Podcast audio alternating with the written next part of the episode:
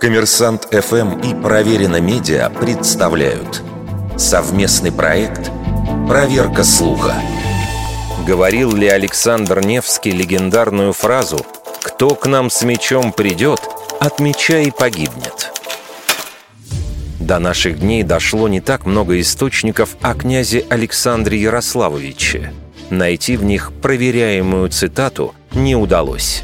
Те, кто придут с мечом, не упоминаются ни в житии Александра Невского, ни в Псковской, ни в Софийской, ни в Новгородской первой летописи, описывающей ледовое побоище, Невскую битву и другие события XIII века.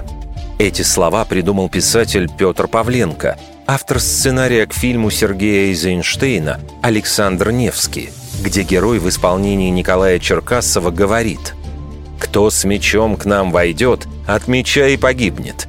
На том стоит и стоять будет русская земля».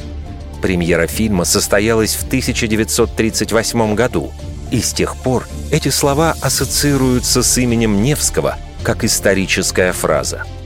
Картина о победе над немецкими рыцарями, как и, возможно, цитата о мече, в то время появилась не случайно. Мир стоял на пороге новой войны – Вероятнее всего, в основе фразы лежит цитата от Евангелия от Матфея. «Тогда, — говорит ему Иисус, — возврати меч твой в его место, ибо все, взявшие меч, мечом погибнут». Подобное выражение было хорошо известно в античном мире. Например, в Древнем Риме оно бытовало в качестве крылатого выражения. «Кто воюет мечом, от меча и погибает». Но вероятнее всего – оно восходит к вульгате, латинскому переводу все той же Библии.